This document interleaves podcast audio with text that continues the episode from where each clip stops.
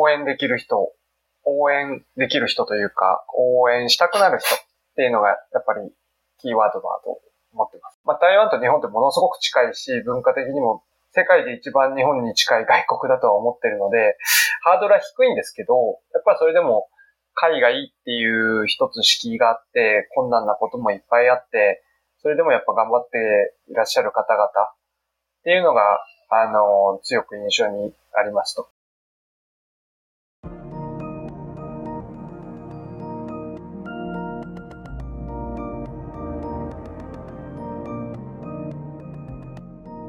NPO 法人まちづくりエージェントサイドビーチシティのポッドキャスト番組 SB キャストです。この番組は様々なステージで地域活動、コミュニティ活動をされている皆様の活動を紹介、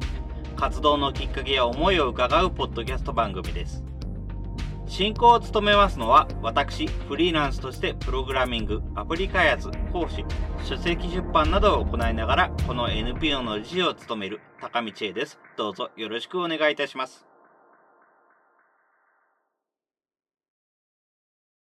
それでは、今回のゲストは、台北100人会議、安川さん、網本さん、DJ きなこさん、お三方でございます。皆様どうぞよろしくお願いいたします。よろしくお願いします。よろしくお願いいたします。それではまず簡単にではございますが、自己紹介をお願いできますでしょうか？はい。じゃあ私からスタートしたいと思います。安川雄一郎と申します。ほんで、えー、今あ、台湾の方で、えー、日本のソフトウェア会社の子会社を経営しております。で今回あの、100人会議というフレームワークを知って、えー、台北の方にでチャレンジしたいと思って、もう、そうですね、4回ぐらい経由しましたけども、次、6回目か。5回終わって6回目が、あ次回あります。よろしくお願いします。よろしくお願いいたします。えっ、ー、と、はじめまして、網本ゆかと申します。えー、台北にはですね、2010、え？に、あ、11年ですね。なので、えー、うっかり12年住んでしまいました。えっとですね、えっと、お仕事としては、えー、日本の地方自治体さんと一緒に今お仕事をしてまして、日本の、まあ、えっと、地域の物産品、観光品、そういったものの PR を台湾向けにやっております。で、えっと、今回ですね、安川さんからお声掛けをいただいて、え、100人会議という形で、えー、逆にですね、台湾に住む日本人、日体の、まあ、架け橋となっている台湾人の方、日本と台湾の間で動く人たちの思いだとか、あの、考え、あとなんで日本人が台湾に住んでるんだろうみたいな、そういったところを逆に台湾から日本にお届けするという形での参加に、まあ、あの、参手伝いさせていただくことになりました。はい、よろしくお願いします。よろしくお願いいたします。はいはい、えー、DJ きなこです。えっ、と、そうですね。2013年から台湾に住んでいまして、えっ、ー、と、まあ、2016年に天眼の台湾支店を立ち上げ、えっちらおっちらいろいろやっていて、で、今は独立して、あの、まあ、自分で会社作ったりとかやってます。で、えっ、と、100人会議では、その、まあ、まあ、なんですかね、PR みたいなコンテンツを作ってきちんと発信をしていくことで、あの、まあ、多くの人に興味持ってもらいたいなと思って、まあ、そういったことをやってます。よろしくお願いします。どうぞ、よろしくお願いいたします。それでは、今回の台北100人会議、こちらはどのような形での活動をされているのか、まずはあの、今回、100人会議ってそもそも何なのかっていうところも、あまり知らない方もいらっしゃると思いますので、あ改めてこちらもご説明いただけますでしょう。じゃあ私から説明させていただきたいと思います。100人会議というのはですね、えっと、スピーカーの方が100人喋ったら、あ解散という地域に根ざした活動になってます。で、この活動自体は、えー、日本が中心となってやってまして、えー、日本の方だと、東京何々区とかですね、大阪何々区とか、地域限定で開催していまして、そこの地域に、そうですね、ゆかりがある人たちが、あ話してるというような活動になります。で、日本では、そうですね、もうすでに、えーどれぐらい行ってきましたっけね。えー、1回にですね、5人話すんですね。で、1人10分。だいたい、えー、前後のアイスブレイクやら何やら含めて1時間から1時間半で、えー、完結するような活動となってますけれども、おだいたい日本では1000回ぐらいですかね。あと、まあ、100地域ぐらい、えー、開催されていて、だいたい4万人ぐらいが参加している累計ですね、えー、活動になってます。で、ただ、えー、海外で、えー、の開催は台北が初というところで、結構、海外初進出初進出ということで、えー、100人会議の本部の方々も楽しみにしていただいているというような形になります。はい。はい。ありがとうございます。そうですね。台北が初なんですよね。はい。自分も本当に、あの、100人会議というのに、いくつかいろんなところに参加してますけれども、まさか台北の様子をここで聞くことができるとはっていうのは思いませんでした。ありがとうございます。そうですね。本当にいろいろなところで100人会議開催されていますからね。はい。ありがとうございます。それでは、この台北100人会議をするようになった理由っていうのは、まあ一番最初の理由何かあればお伺いできますでしょうか？あの、私がちょっと日頃感じてたとこがあって、私、あの、会社の命を受けて台北に派遣されてきてるわけなんですけど、そうすると私が出会う人々って割と会社の名刺を背負ってですね、えー、どこそこの誰それですっていう挨拶の仕方をするんですよね。だけど、まあ、あの、台北にこう根ざされてる方、日本人って、ものすごく魅力的な人たちが多くて、何かこうチャレンジをしてたりとか、どこかでこう、勝負をかけてですね、えー、台湾に残ってるっていう人たちが多いので、やっぱそういう人たちのその生き様だったりとか話って聞いてみたいなって思ったのがきっかけです。で、まあ、ちょうどその、思ってた時にこういった100人会議っていうのに出会ったり、あの、一緒に、あの、運用してくれる仲間に出会ったりですね、あの、そういう形で、えー、スタートしました。テーマは、あの、応援したくなる人に喋ってもらいたいねっていうところを掲げてまして、あの、冒険チャレンジしている人の中でも、お特に一生懸命頑張ってるんだとか、面白いことやってるよねとか、なんかこう、気になる人というかですね。まあそういう方たちに登壇いただいてるっていうのが、今までの経緯です。はい。ありがとうございます。そうですね。本当に、え生き様や話を聞いてみたいというところで。はい。それはすごく良いですよね。やっぱり、応援したくなる人に喋ってもらうというポリシーでやっていらっしゃるということで、そういうのはすごく、本当に100人会議ってそういうところがすごく多いんだろうなというふうに思います。はい。そうですね。ありがとうございます。何か、この100人会議を通していて、何かこういう風になればいいな、こういう風なところを目指したいな、など何かありますか？あ、じゃあ私の方から少しお話ししていいですか？はい。あ、はい。えっと、私は、えっと、安川さんが発起人なんですけども、あの、安川さんの同僚の方から、えっと、お声掛けをいただきました。私自身が今2011、さっきお伝えしたように2011年からですね、えっと、こちらに住んでいて、で、安川さんの思いというか、にちょっとまあ、あなるほど面白いなということで、こちらに参加させていただいて、私もそんなに何ができるってわけじゃないんですけども、まあ、こちら長くいるので、いろんな人はご紹介できるのかなということで、えっと、まあ、お手伝いをさせていただいてます。で、その中で、やっぱりさっきもちょっとお話があったんですけども、海外初というところで、なんか海外の、その台湾になんで日本人の人たちが海外、特に台湾に住むことになったのか、安川さんは、えっと、駐在でいらっしゃったんですが、私の場合は、えっと、主人が台湾人だったからこちらに来て、そして仕事をするようになって、いろんな人と知り合っていったっていうような感じなんですね。なので、えっと、私個人の思いとしては、まあ、いろんな形で、えっと、何かご縁があって台湾に住むことになったっていうところがあるので、その台湾から日本に向けて、えっと、台湾のことをつれ、あの、まあ、発信していきたい。そして、2ヶ月に1回、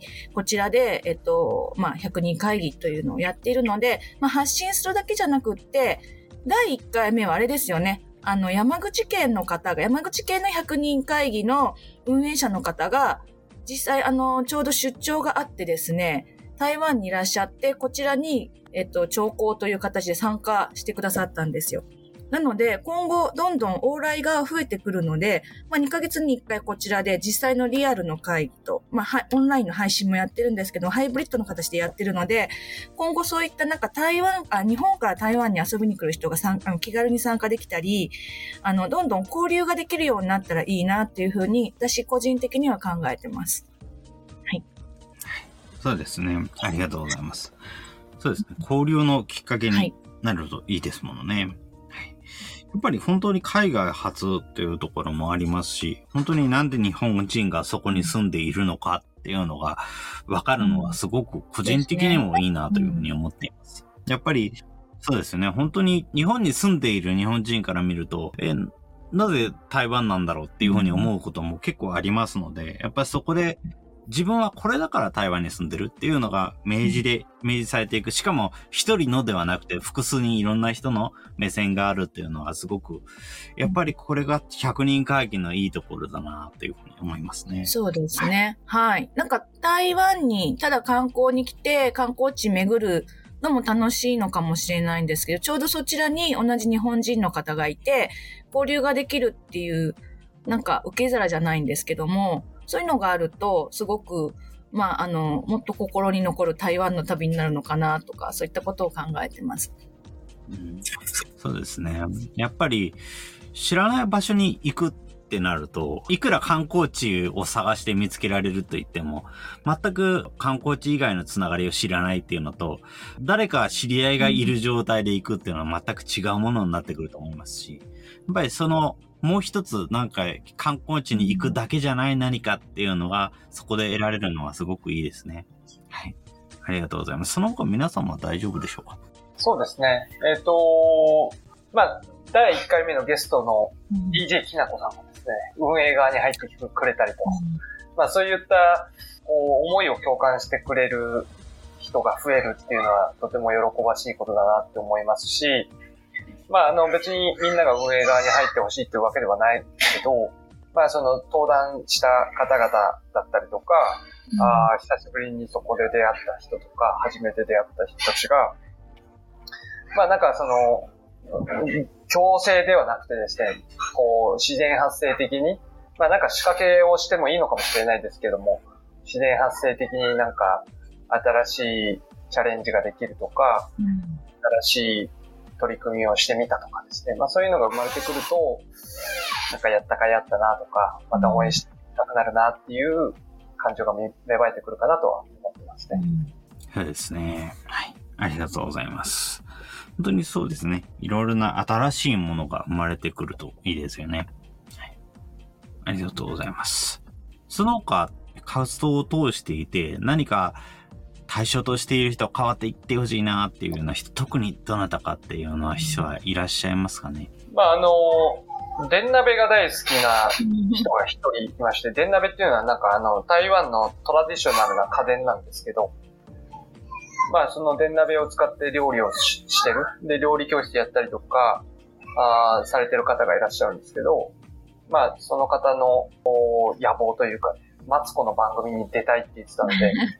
いつか出てほしいなとかね。まあ、そうそういうのは思ってますし、まあ、あとは、あのー、ちょっとどうなってほしいってわけでもないんですけど、台湾の方、日本語喋れる台湾の方たちも登壇してくれてますんで、やっぱり、えー、日本語がめちゃくちゃ上手で、日本が好きで、えー、日本人とは違った日本の見方っていうのをされている方々もいらっしゃるので、まあ、とても、その、新鮮というかね、あの、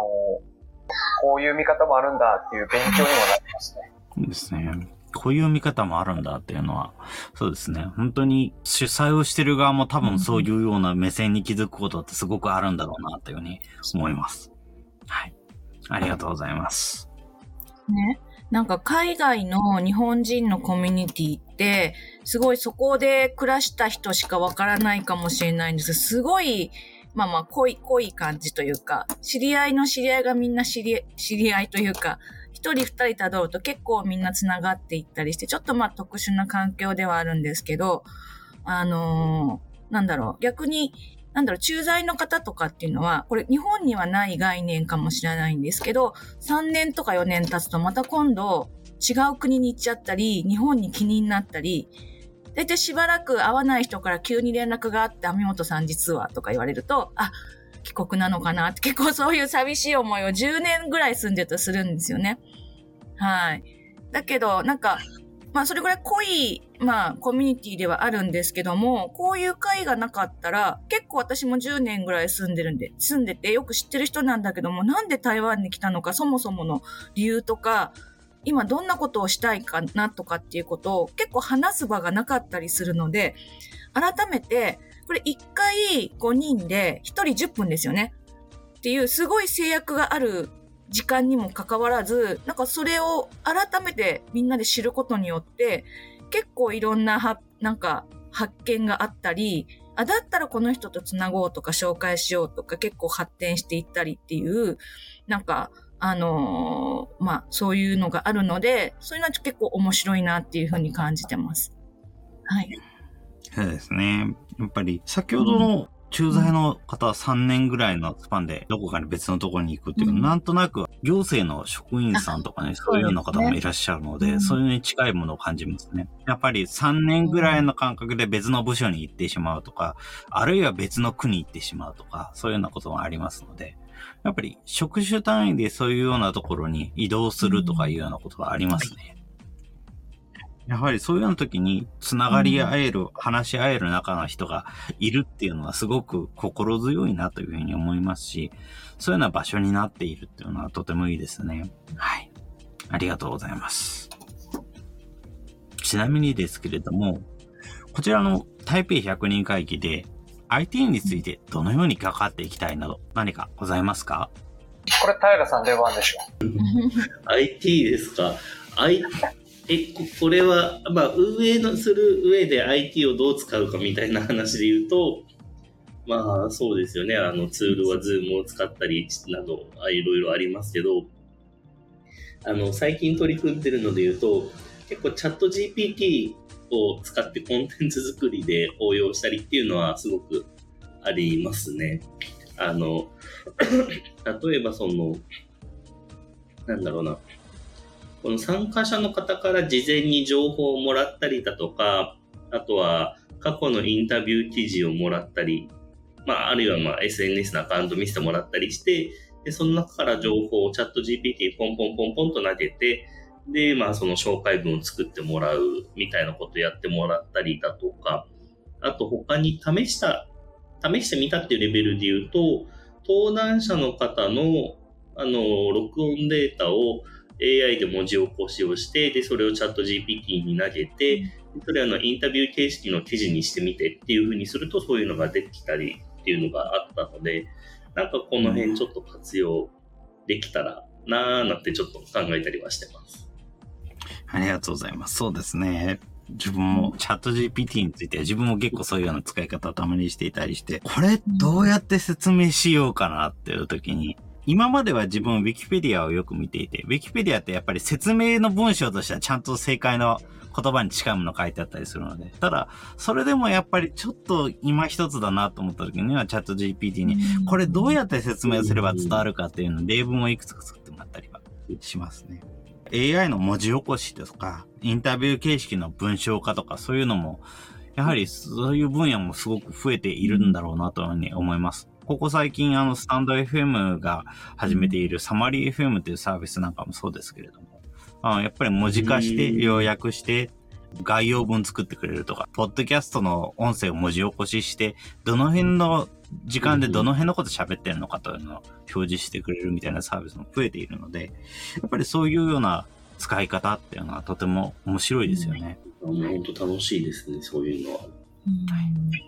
はい、ありがとうございます。その他何かありますか、えー、大丈夫ですか？あれですね、あの、100人会議のフォーマットが、どうしても、なんでしょう、えっと、1人10分かける5人である、まあ、えっと、我々は2ヶ月に1回開催という形なんですけども、どうしてもすごくね、いいお話をすごくされるんですよ。で、もっと聞きたいなとか、この人の背景どうなのかなとか、すごく気になったりするんですけど、どうしてもそのフォーマットが10分か10分ということで、かつ情報としてはフローの情報なんですね。その時に参加した人じゃないと聞けなかったりするっていうのがあるので、そこを補完するような形で、その、例えば今だと平さんがインスタグラムとか、まあ、Facebook とか SNS を通じて、事前にその方の背景なり、まあ、あの、いろんな情報を配信されると。で、それで見て、あの、実際に、その、まあ、当日に参加する方もいらっしゃると思いますし、逆に見逃してしまっても、過去の回とかもそういったような情報がストックの形で残っていくので、なんか、あのそれがこう保管し合ってるかなっていう気はしてますね。はい。なので勝手にすごいいい話が多、うん、結構ね、あの聞いてみるとすごくいい話が多いので、なんか今後ね、これがどんどん5回、10回、20回溜まっていけば、あのー、なんだろう、最後にそれをまあ違う形で発表などもすると面白いんじゃないかなっていうふうに、個人的には考えてます。そうですね。違う形での発表をしていく。SNS でいろいろ枝派の情報を見ていくっていうのはすごく面白いですね。やっぱり10分の中だけで語れる内容ってすごく制限はあるので、もちろん、あの、語れる内容、意外とあると言えばあるんですけど、やっぱないと言えば意外とないっていうのは、そういうすごく難しいところなのが10分ですから。やっぱりそういうのところの別の視点の情報を SNS ないし、別の方法で辿っていけるっていうのはすごく面白いですし、まあそれがまた IT ならではの道なんだろうなと思います。はい。ありがとうございます。まあ、IT とは関係ないんですけど、あの、終わった後にですね、打ち上げとかするんですけど、その場でいろいろ、あの、深い話が聞けると いうので、まあ結構そういった、あの、引き出しがいっぱいある人が多いと思いますんで、うん。まあ、IT を使っていろいろ保管できるといいかなと思ってますね。そうですね。ありがとうございます。打ち上げで深い話が聞けるっていうのは、本当にこういうようなイベント、ね、よくあることですので、やっぱりそういうようなつながりが、えー、いろいろと、えつながりのきっかけになるっていうのが、この100人会議なんですね。はい。ありがとうございます。続きまして、これを聞いている人に何かしてほしいっていうようなものって何かございますか？あの、ぜひ100人会議、台北100人会議を聞いていただきたいなと思ってます。いや、本当ですね。聞いてほしいですね。あの、意外と中毒性があるのかなと勝手に思ってまして、リピート率が結構高い。一回聞いていただいた方はもう2回目、3回目と聞いてくれてたりするので、飛び込んでいただければ、あの、他では聞けないなんていうんですかね、生き様というか、人の人生というか、なんでそういう思いを持ってそういう活動をしているのかとか、とても、お興味深いというか参考になるというか、情報なのかな。まあなかなかこう、う普段、海外で生きてる人たち、生活している日本人の話を聞くっていう機会も、お知人がいない限り少ないのかなと思うので、まあぜひ、あの、聞いていただきたいなっていうのが、リクエストです。ありがとうございます。そうですね。やっぱり本当に、あの、リピート率高いのは本当にいいなと思いますし、やっぱり、ちょっと直接行くのはなかなか難しいなというような方も、 Zoom でも参加できますしね。何らかの方で参加していただければいいなというふうに思います。自分もやはり参加していて、やはり結構似通っている他の地域と同じようなこと、同じような思いっていう方のお話を聞くことはあるけれども、やっぱりそれでも、やっぱり違うものっていうのは、やっぱりあるので、やっぱりそこを聞きに行けるっていうのは、やっぱり台北100人会議ならではだなっていうふうに思います。はい。ありがとうございます。あの、100人会議を聞いて、あの、仲いいお友達というか、なんかできたら、ぜひ、機会があれば台湾にも来てほしいですね。いらっしゃった人いますよね。あの、第1回目の山口県の方もそうですけど、それ以外もいらっしゃった、あの、登壇者の方が、あれ？今週も来られるのかな、はい。あ、そうそうそう。うん。ああの、エシカルノーマルのあそうです。大川さんという方が、で、第2回か第3回かに参加された方が、うん。登壇した方が、その後、うん何回か、はい、台湾に来るみたいな、あるので、そこからいろいろつながりが、はい。そういうのはいいですね。あの、今後の未来、台湾で何かをしたい人っていうのも、こう過去2名、うん。2名かな？うん、お話しいただいてますんで、そういった、これからの未来関わってくるっていう方々も、うん。あの、100分の1にはなれると思いますし、そんな喋ることないよっていうんであれば、聞いていただくだけでも、十分自分が、その台湾に関わっていく未来っていうのを描きやすくなるんじゃないかなと思います。はい。ありがとうございます。そうですね。はい。本当に、あの、台湾に行く、うんえー時に会える人が会うきっかけになればいいなっていうのはありますね。はい。やっぱりそこで、あうん実際に会える中に、会えるような可能性のある人とうん話ができるっていうのが、やっぱりこういう100人会議のすごくいいところ。特に海外に行くってなるといろいろと不安もある方もいらっしゃると思いますので、そういうような時に、こういうようなイベントで、まずうん台湾にどんな人がいるのかっていうのを知る、かなりハードルが下がってくるんじゃないかなっていう。そうですね。なんか地域創生で言うと、その関係人口づくりっていう、なんかあると思うんですけども、まあその一つなのかなと。いきなり移住とか旅行とかではないんだけれども、こういったなんか、あの、100人会議を通じて知っている、まあ会ってないけども知っている人がいる。はい。じゃあ行ってみようかなとか、ちょっとゆるーくつながってるみたいな、そんな感じの場になってるんではないかなっていうふうに思います。そうですね。やっぱり関係人口づくりには本当にこういうオンラインの100人会議ってすごい有効なんだろうなっていうふうに思います。オフラインの100人会議だと、行けて隣の市とか隣の区とかにしか行けないんですけれども、オンラインも含めると大体どこにだって行けるので、だからこそ本当に関係人口づくりにはこれほど有用なものはないんじゃないかなっていうふうに思いますね。はい。ありがとうございます。ちなみに、あ今までいろいろな方のお話を聞いていて、特に気づいた台湾ならでは、台北ならではっていうのも何かあれば、こちらもお伺いできますでしょうか？台湾ならではかどうかわかんないですけど、割と独立されてる方が多い、確かに。と登壇者としては多いなと思っていて。何か自分で事業を起こしたとかですね。あの、こういうことやりたいって言ってやってる方がほとんどかなと思ってますと。それやっぱり、うん冒頭にもありましたけど、応援したい人ってなるとやっぱり自分で、えー道決めて頑張られてる方っていうのが、あの人の話面白いよねとか、なんかいつも変なこと言ってんだけど、魅力的な人だよねってなりやすいのかなっていう印象はあります。うん。そうですね。確かに、考えてみれば、確かに、独立してる人は他のところよりも多いかもしれないですね。他だとやっぱり趣味としてこういうことはやってますっていうような方が多いので、やっぱりどちらかというと、そこまで仕事として何かをやっているっていう方は多くないのに対して、やっぱりこういうような、の本当に独立してやってるっていうような方が多いのは、やっぱりこういう台北100人会議ならではだなというような感覚がありますね。なんか過去の登壇者でうん。お会い、お会いしたら15年ぶりだったみたいな話も、ありますね。はいあったりして、狭いコミュニティだけど、なかなか会うチャンスが、ね、表立ってない中う、ん。久しぶりに会えて嬉しかったですみたいなことを言っていただけたりもしました。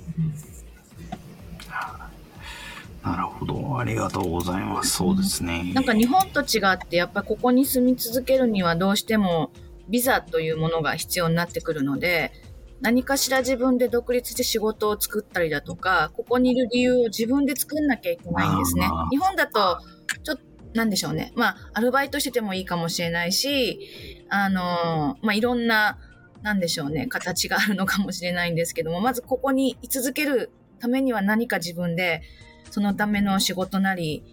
何かを作んないと合法的にいることさえできないっていうところはあるので、多分皆さん、まあ、独立する方とかも多いのかなっていう気がしてます。うん確かにそうですね。他のところだと確かにそこに住むのに特別な理由がないっていうような時もあったりしますからね。はい、そうですね。ありがとうございます。はい、何か、その他今後やってみたいなとか、そういうことって何かあったりするんでしょうか？もう今までも結構出てきたりはしてますけれども。まあなんか例えば10回目とか、20回目とかメモリアルの時に、こう、なんでしょうね、イベントみたいなのやって登壇者の方に得意なもの持ち寄っていただいてコラボレーションするとか、で、なんかそういったものはちょっとやってみたいなと思いますけれどもね。カエルさん、花見、花見、誰さんあ花見ですか。そう、花見やりたいなって思ってて、あのな、なんだかんだでまだ実現できてないんですけど、台台北って、要はその、花はあるんですけど、いわゆるおはお花見ができる場所じゃないんですよ。花があるところは。で、公園には花はないので、花見ができなくて、っていうところでもやもやしてた時に、いやね、いつかな、4年ぐらい前かな、初めて、じゃあ自分で花を買ってきてやるかって言って、あの、楽天とかで大量に桜で検索して、2枚分ぐらい増加買って、これを公園の木にくくりつけて花見やるっていうのやったらめちゃくちゃ面白かったんで、それを100人会議でやりたいなっていうのは思ってますね、参加者集めて。そうですね。そう雨さえ降ってなければ一年中いつでもできるんで。それは面白いですね。暑さと戦えればこれ。なんか海外に住む、そう、海外に住む日本人としてめっちゃ共感するんですよ。今年花が見れなかったな、みたいな。ちょうど桜の季節に出張があったりするとものすごい感動するんですけど、あ、ありあありますね、それ。ありますよね。あと何年生きてるかわかんないんですけど、やっぱね、やっぱ桜って日本にと、日本人にとっては、めっちゃ特別ですよね。うん。そうですね。はい。そうなんですよ。いや、本当台湾、すごいわかる。2013年からだからもう10年住んでますけど、台湾にいると、その3月、4月に花見がないうんから、この3月、4月イベントごとがちょっと欠けた感じしちゃうんですよね、どうしても。ああ。で、で、ツイッターとかインスタとかで日本のみんなが花見やってるのを見てあかる。羨ましいってなるっていう。うんそうですね。4月スタートでもないですからね、こちらは。なのでやっぱ日本人としてのその辺の4月花見新学期スタートみたいなのが DNA として刻まれてるのかもしれないですね。そうですね。やはり、花見の時期って、場所によって少しずつずれてきたりはしますし、特に北海道なんかだともう5月になっちゃうので、やっぱりまた変わってきますけども、やっぱりそれでも、花見といえば4月っていうような雰囲気はなんとなく結構多くの人が持ってるんじゃないかなという感覚はありますね。はい。ありがとうございます。そうですね。はい。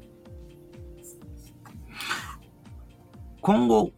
インターネットで台北100人会議の活動を知るにはどのようにすればよいでしょうか？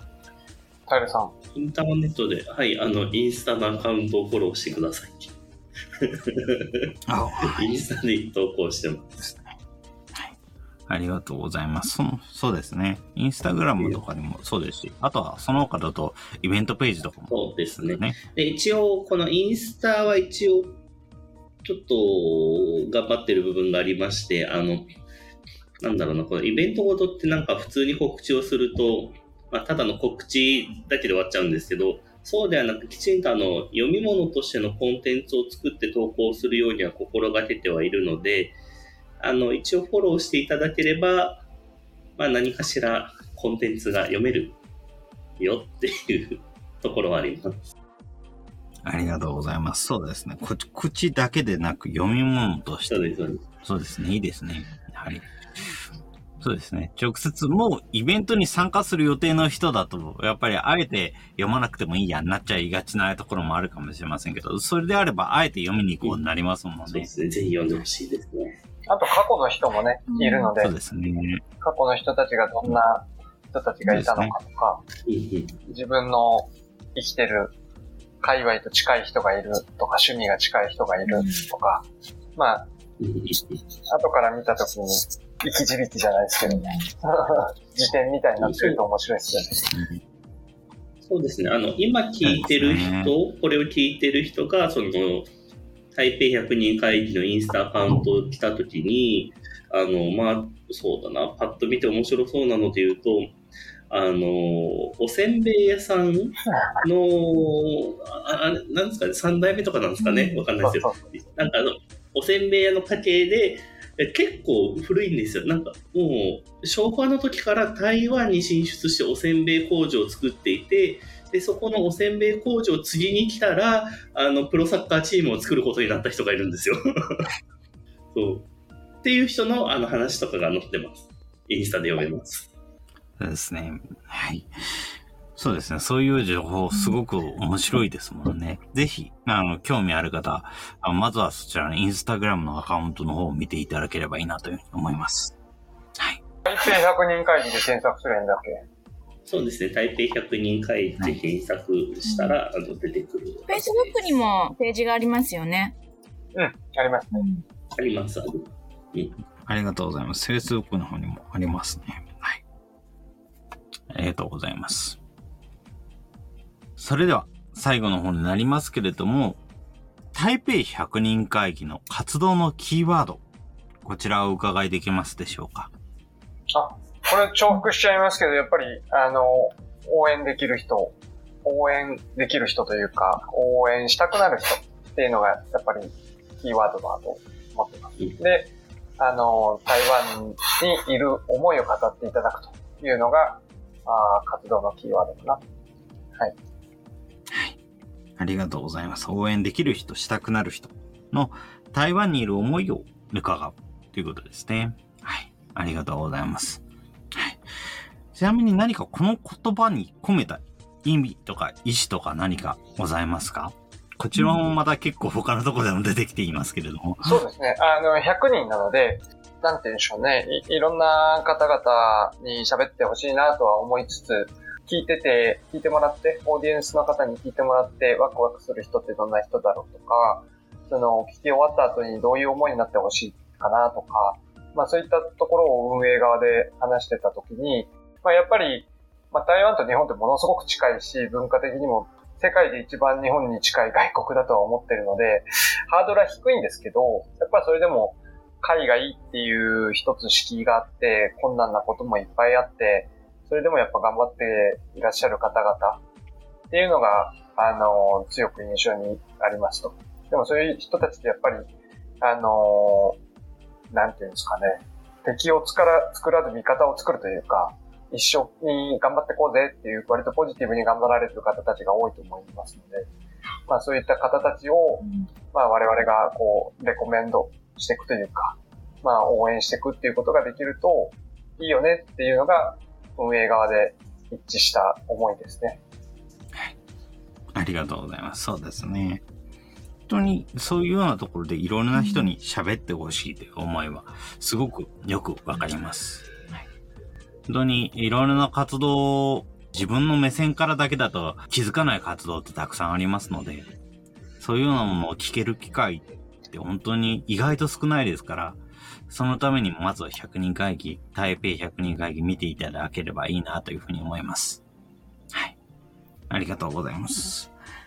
最後に何かこれは言っておきたいな、これを言い忘れたな、など何かございますか？なんかあの、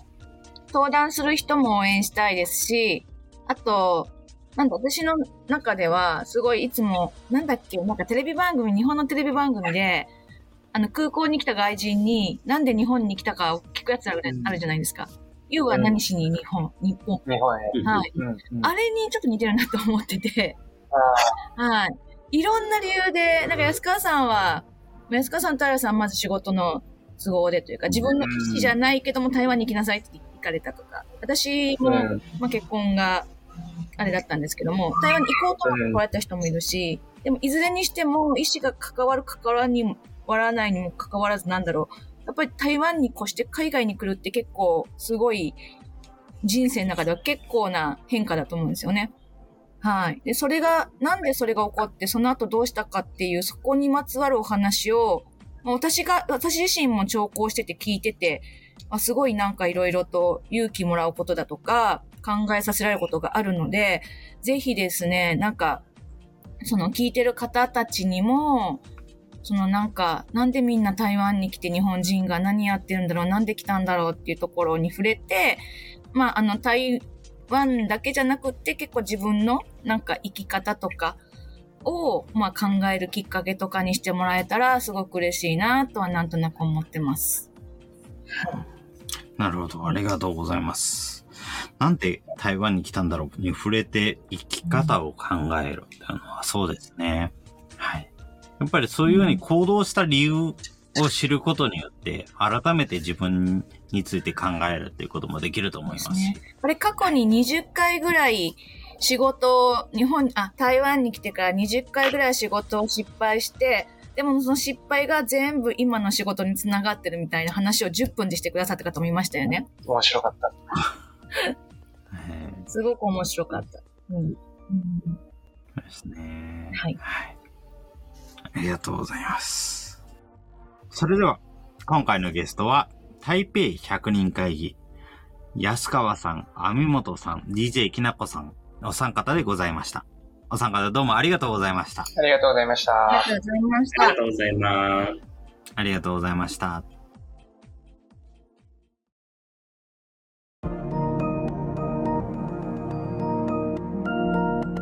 今回は台湾は台北を中心にそこで活躍する日本人や日本語が喋れる台湾人を集め自らの活動についてのスピーチを行う台北100人会議。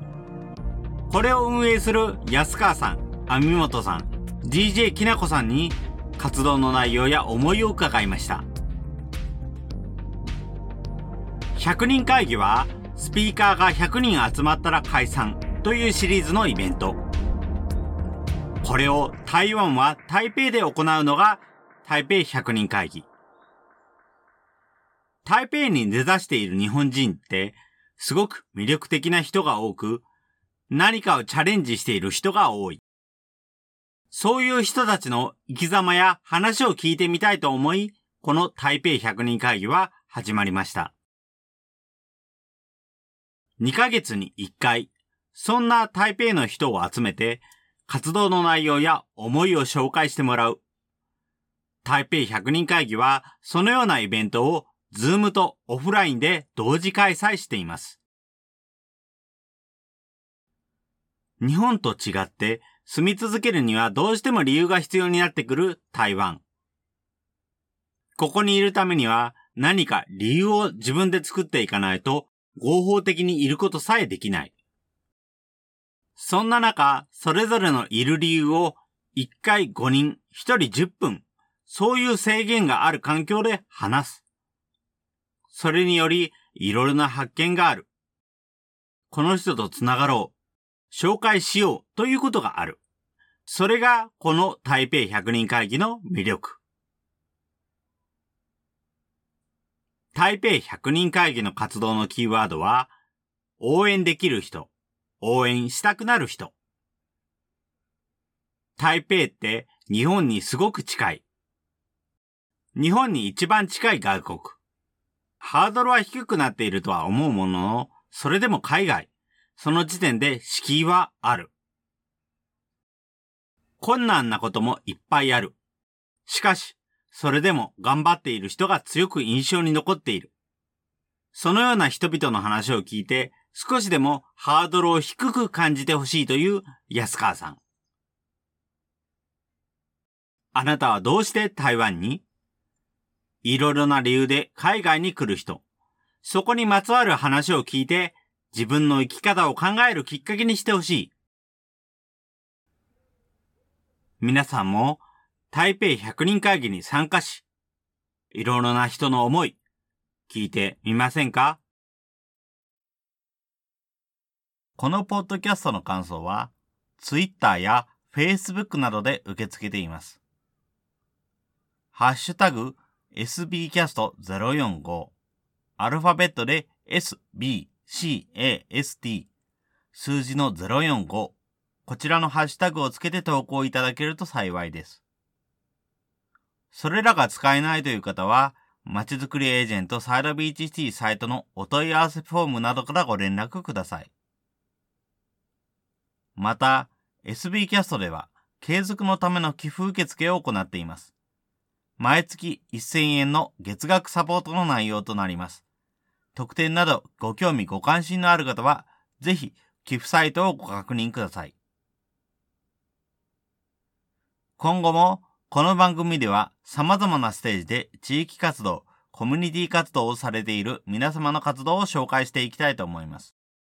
それぞれの視聴環境にて、ポッドキャストの購読ないし、チャンネル登録などをして次をお待ちいただければと思います。それでは、今回の SB キャストを終了します。お聴きいただきましてありがとうございました。